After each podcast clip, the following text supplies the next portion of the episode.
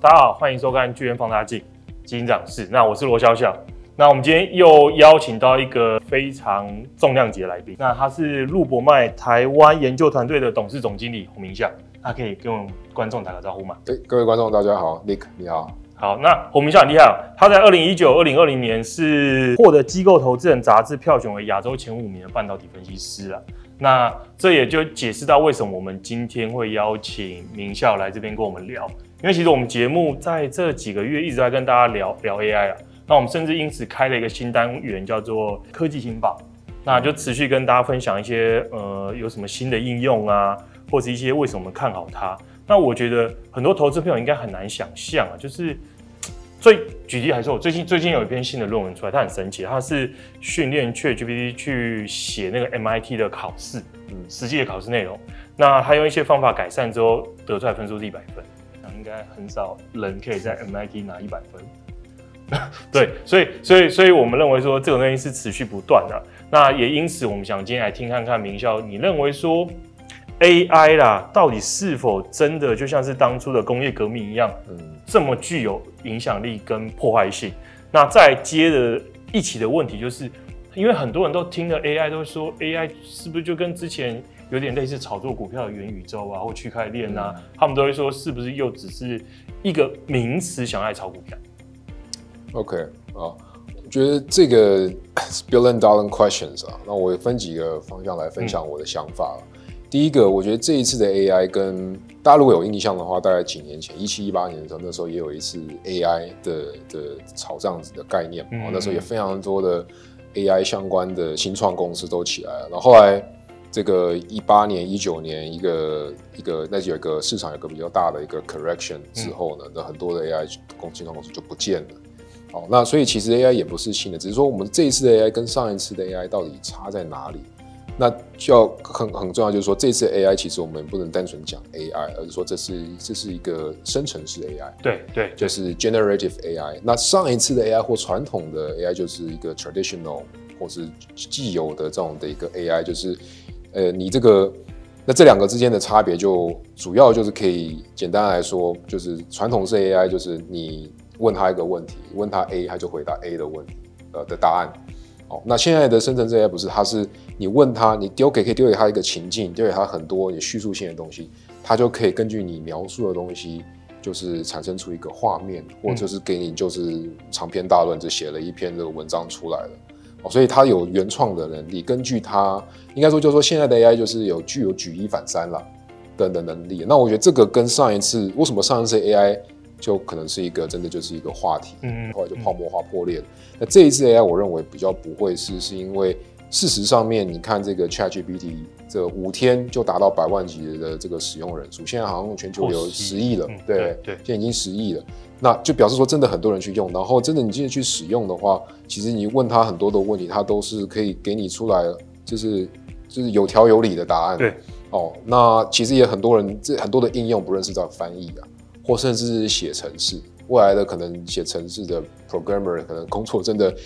要要小心一点了，因为这他你现在你这个 ChatGPT 或者是 AI 去写的程式写出来，可能都比你这个程式工程师写出来还要更准确、更快。对对对。所以就这这是一个，或者说你一些呃这个 marketing 的文案啊，其实也是用很，厚是你要做一个这个 presentation material slides。一样的，给他几个东西就可以 generate 一个十几页的 slide 出来了。嗯，所以它可以省很大的部分，就是它可以省下很多过去是要劳力密集 （labor intensive） 的部分。那这个东西就表示它其实对整个经济、对整个社会、对整个企业是有实质的生产力提升、效率提升的帮助。那如果真的有帮助，就表示它可以转化到一个经济价值。上面是有帮助，那这就就会有很多的企业投入进去，因为真的有看到它的好处，而不是只是一个噱头、一个题材，可是却没有办法去落地，把它变成一个真正的应用。所以我认为这一次你刚刚说用工业革命来形容，我觉得这个呃，我觉得这再贴切不过了。我觉得这一次真的是一个很大的这样的变革。那甚至 AI 互再往下，它还会有遍布到各行各业去之后，不论是你想象到的，就不会只是在。像微软啊，或是呃 Meta 啊，或是亚马逊这种巨头的网络公司而已，而是说，可能像呃这一次的 Computex 的电脑展，这个呃 NVIDIA 的创办人 Jensen 他来，他他这个两个小时演讲里面，他最后就有提到说，其实现在就是 The Fortune 500的公司哦，就是基本上全部都有内部在要跟 NVIDIA 合作，要有他们自己的 AI program，、嗯、所以不管你是 LV 卖包包的、啊、奢侈品的，或是可卖卖卖可乐的啦，可口可乐啦，或者是卖鞋子的，或者是卖，或是 Walmart、Costco 哦，你或是医疗公司，或者连半导体，或连台积电，或是艾森摩尔这种做设备的，也全部内部都要有 AI 的 program，要导入 AI 去帮助整个企业，不论是在各方面都要效率提升啊，或者怎么样。嗯、所以你就知道这个东西这是来真的。其实跟呼应呼应这一点，我早上早上参加 AMD 办的一个论坛，嗯，那个里面有个演讲，就是那个 Dell 的，他就说了，他们 Dell 全球目前有已经有一千个关于 AI 的项目在进行中，就真的非常可怕，真的不是开玩笑，一千个，对对啊。那再下一个问题就是我们刚才提，就是很多人会担心说，那那所以那所以不会发生像之前元宇宙或是区块链这件事。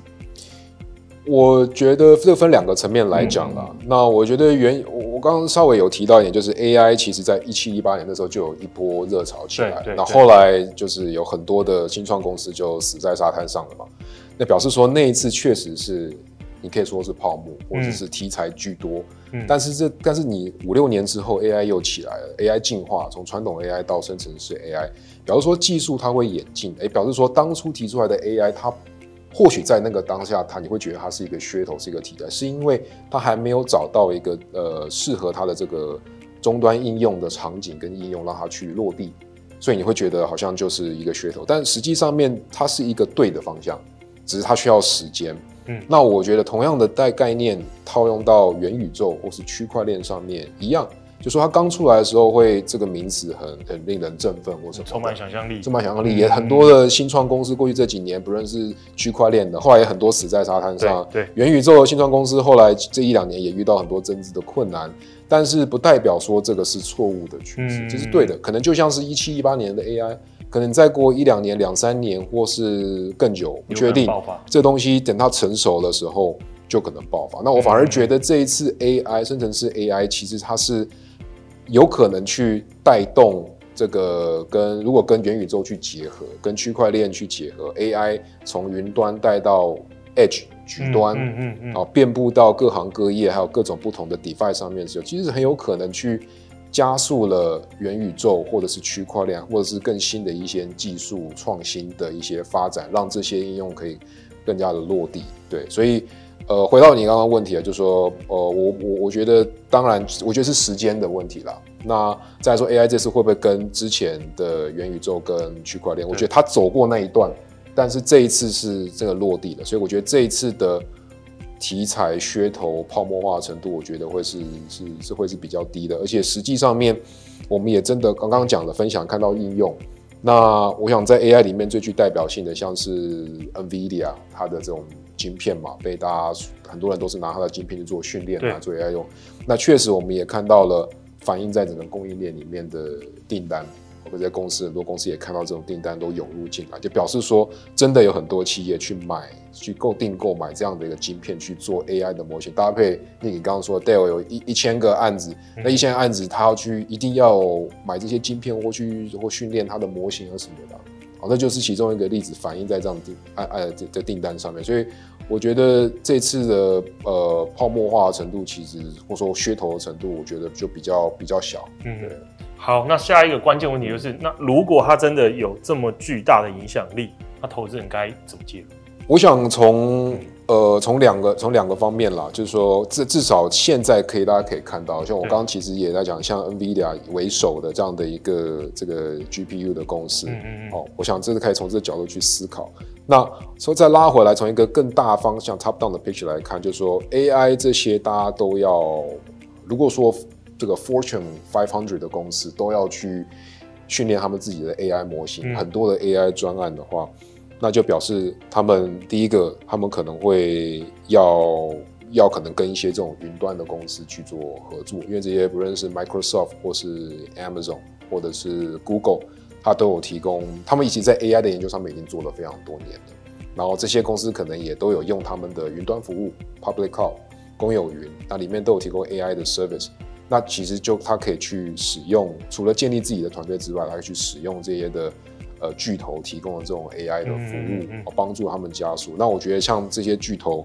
的基本上就是对我来说就是 no brainer 啦，它每个都可以会是 AI 里面很重要的角色，这是第一个部分。那第二个部分就是说，那在这个 AI 的背后需要非常强大的两个东西，一个是运算的硬体，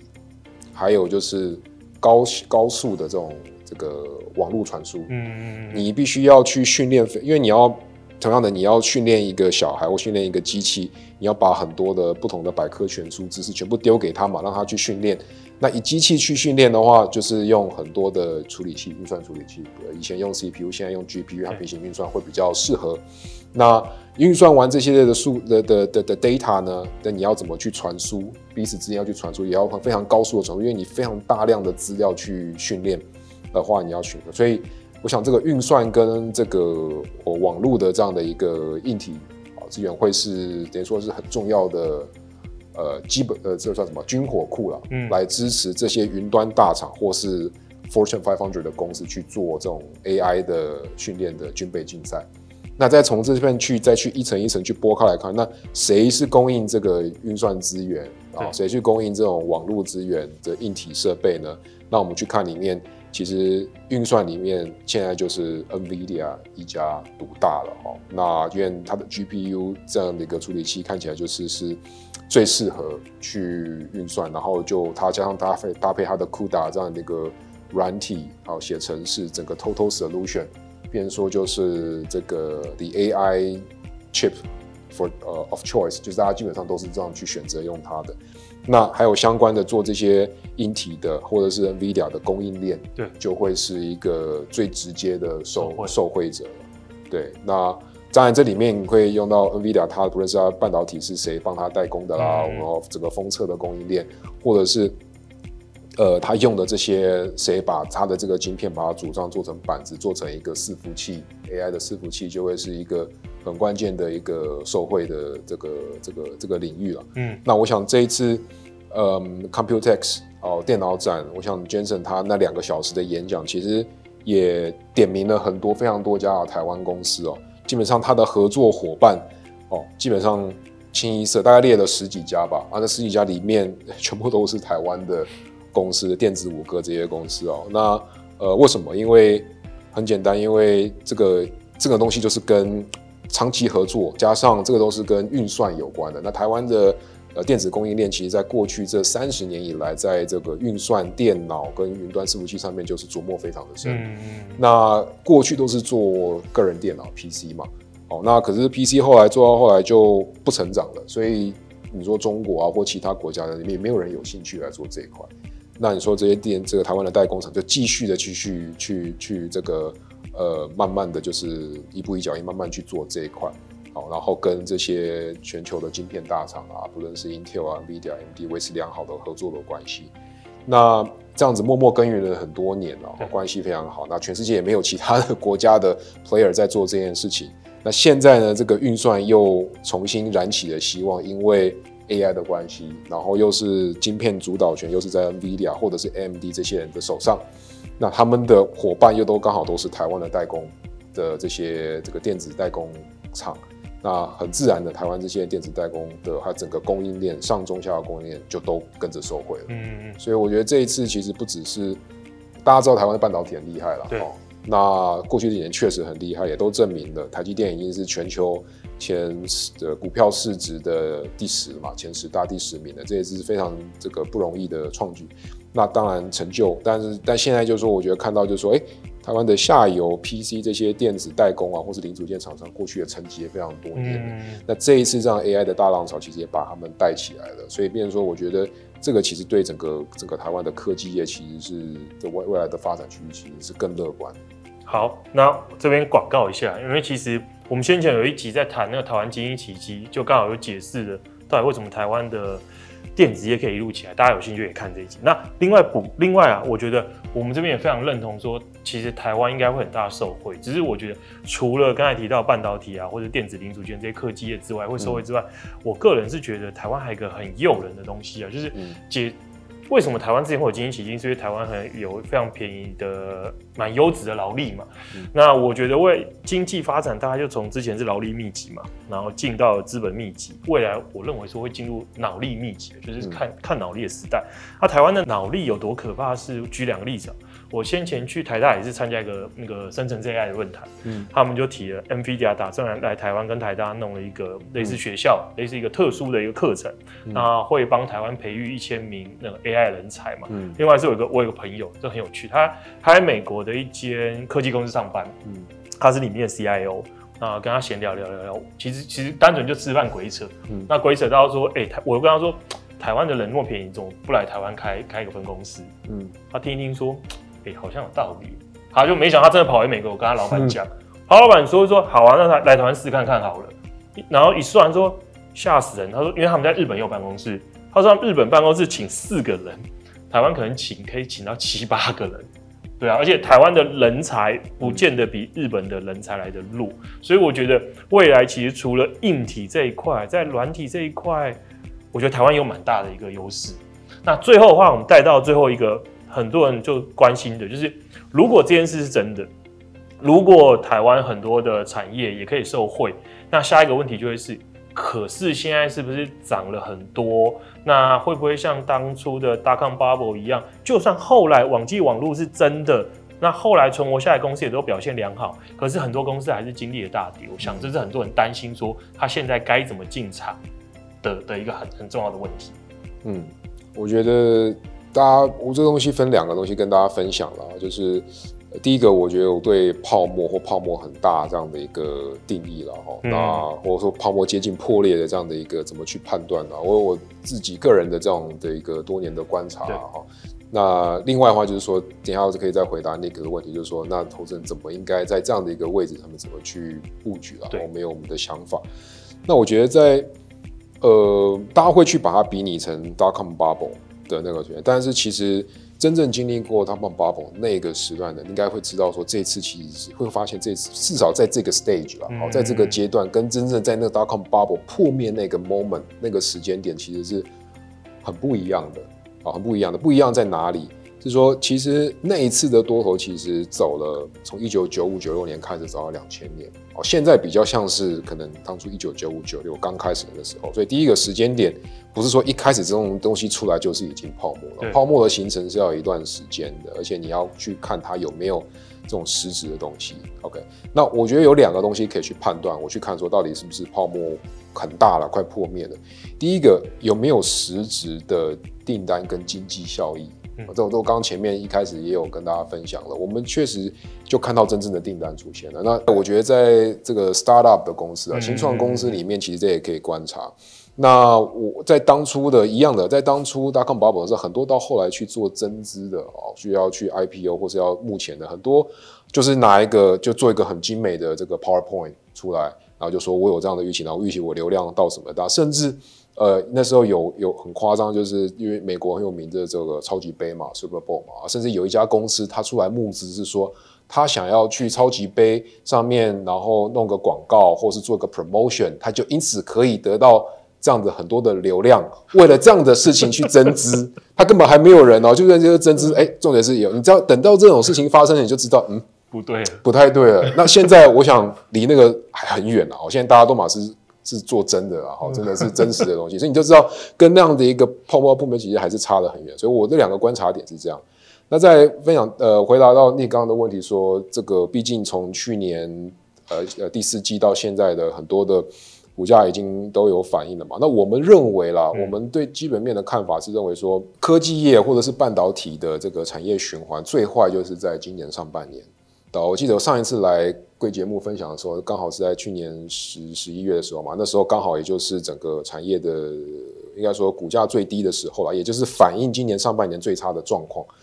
那其实我们过了这半年多了，我们确实观察到整个产业状况就是就是第一季或者是第二季就是最差，嗯，好，那第三季、第四季开始会慢慢的复苏，哦，它不见得会有很是一个 V V 型反转，现在还要再观察。但是呢，至少已经最坏的已经过去了。所以往到明年去看的话，因为今年上半年基期很低，所以明年上半年的这个年对年的成长可能又回到正成长了。所以其实也就是说，最差的年对年的衰退就是在今年上半年，这已经确定整个半导体的循环最坏就是已经过去了。接下来接下来只是看它复苏的程度幅度。那我们对未来的复苏程度，我们是比较正面看待的，因为 AI 这件事情突然出现了。就看的反映在 NVIDIA 的营收上面就爆冲嘛，从四个 billion 到八个 billion 一个季度之内，那想想看 NVIDIA 它所带头的整个相关的供应链也就会跟着全部就动起来了嘛，所以可能会带动整个科技的成长的这个从这一次的衰呃半导体的修正衰退，再到下一次很快就有一个新的呃应用新的一个 catalyst 去带动这个成长搭配。其实，呃，六月初的时候，苹果的 WWDC 它也 launch 的这个 Apple 这个这个 Vision Pro 嘛，它新的这第第第一第一台这 MR device，其实也是一个帮元宇宙过去可能只是一个题材的一个一个算是第一步。比较实质去落地的一个一个一个 device 一个应用，毕竟苹果跳进来做了，它的的效应其实会远比之前不论是宏达电啊，或者是其他，或者是 Facebook 他们做的可能来的更有全更更有实质效应来的一点。所以搭配这个，再搭配五 G 也这个呃很多的建制，因为疫情过去几年疫情的关系也延延宕到了，所以五 G 搭配。这个 AI 再搭配元宇宙，三者这个全部混在一起，又有彼此加成的效应在起来。我觉得这一次接下来整个循环就是往上走，这应该是非常确定的。那当然，股价一定都会反映一些未来的预期啊。那我会认为说，既然我们已经确定这是一个呃呃比较多头的，或是比较正面的循环的话，我想投资人就会比较在投资上面就可以比较可以跟像相比在去年的时候一个空头市场相对来讲可能就放心。呃，放心许多。那可是，在毕竟科技股，大家也看到科技股的是波动是非常大的嘛。你想说，呃，台积电今天会涨到这个位置，或者美国的 FNG 会涨到这个位置，它不是一条线之上的上啊，它会 ups and down 上上去。那怎么样去可以抓到上涨的潜力的时候，那在有一个拉回修正的时候，又能够去呃减少这样子一个伤害。那我觉得这其实是一门艺术了，也就是说，你想要卖在最高点，然后买在最低点，基本上，呃，而且你有这么多的循环，每一次都要做到这点，其实基本上是 impossible 了哦。或许可能有有有观众或听众，你有能力做到，那我真的是太佩服你了。但是至少我我认识的人，包括我自己在内，其实要真的每一次循环都抓到这样子，其实其实是蛮困难的。那我觉得交由一个专业的经营呃这个这个这个研究或经营经营团队哦去做这件事情，其实是。是可以帮助大家去减少说你要每天去盯一些这个经济指标啊，或者是市场的脉动啊、sentiment 啊。那我觉得至少呃你可以省去东西，然后你要去还要自己去 time the market，自己要抓到最高点、最低点，其实那是非常痛苦的一件事情。那我觉得交由专业经理人团队可以去观察这个这些基金它过去的绩效，是不是在多头市场好的行情的时候，它也是可以就是就上涨，带给你不错的获利。然后呢，那重点是，我觉得是在一个市场下行循环的时候，它的这个获利，或者是呃，或者说它的这个绩效表现，是否能够也是比其他的同业都来得更优异？大家都跌，可它跌的比较少，或大家它甚至还可以持平，或是帮助投资人的亏损减少。那我觉得这样才是一个，不只是一个找会会找标股，好。的的团队，而是说他有很强的这种风险控管、风险意识，因为这样子呢，才能够真的让投资人睡得着觉，对不对？要找标股，很多人都会找，但是怎么样去在一个下档或在一个修正的时候去减少这样亏损，我认为也是非常重要的一件事情。对。好，那我想很多人还会做一个好奇，那如果他都认同了，那他也像也认为说这是一个新的浪潮开始，现在也还不是泡沫。那是否该 all in，还是应该定期定额分批进场？其实我觉得，其实看看看各位投资人自己的每个人的风险叫什么 risk appetite，而且这个这个不太一样嘛。有些人比较 risk seeking，有些人比较是 risk averse，就是那每个人不太一样。但是我们自己建议就是说，因为我刚刚说了，你要 time the market，你要找到对的时间点，嗯、你觉得在这个市场是绝对低点，我要 all in，又买进去，然后就是赚一大波。呃，如果你觉得你有相相信自己这样子的能力的，也觉得你你想这么做的话，那 go for it。那那当然就那但是就说，我觉得可能大部分的投资人都没有时间去管管，没有办法去 capture 到买在最低点卖到最高点的话，我觉得定期定额会是一个比较适合的，因为这样子其实你就把你的风险就是就就平均分摊掉了，用时间去打入打。因为那如果说我们现在接下来是一个三到五年的很大的长期的 up 往往上走的一个循环的话。嗯那其实对你来说，其实你你你当然股价短期会有它的波动嘛。那你你要去能够有信心去能够抱得住你的基金，或者是你的股票，或者是你的部位，基本上我觉得定期定额会是一个比较好，把你的成本平均分摊掉了。那你还同样可以享有未来这几年的这个这个好的趋势，好的好的这样的一个可能多头新的多头的循环。好，那今天很感谢明孝来这边哦。那另外。广告一下，就是因为其实刚才提很多，那我想今天当然就是希望可以帮投资人说，如果你认同这个 AI 的趋势嘛，这种生成式 AI，、嗯、那也认为它真的可以提高生产力、提高经济成长、带来企业获利的话，它其实陆博迈有一档其实也蛮切合这个主题的基金，叫陆博迈台湾五 G。那有兴趣的投资朋友可以去看一下这档基金过去绩效的过去的绩效。我相信应该是蛮有说服力。那最后的话，进到广告时间了。那本节目是巨亨买基金独家的嘛？嗯、那我们这边有提供个专门的开户代码，叫放大 F U N D D A、嗯。那使用这个代码开户投资朋友可以享用到额外十比零的单笔十笔单笔零的申购手续费优惠券，还有额外的投资报告。另外不定期有一些特别的活动。那对。巨亨买基金，如果不熟的投资朋友可以帮我们看一下上面的资讯栏，我们会把我们之前介绍我们节目跟我们公司的内容放在里面。那今天最后还是感谢明孝来我们的节目，那希望下次还有机会可以邀你再上节目，好不好？谢谢 Nick，谢谢各位观众，拜拜，拜拜。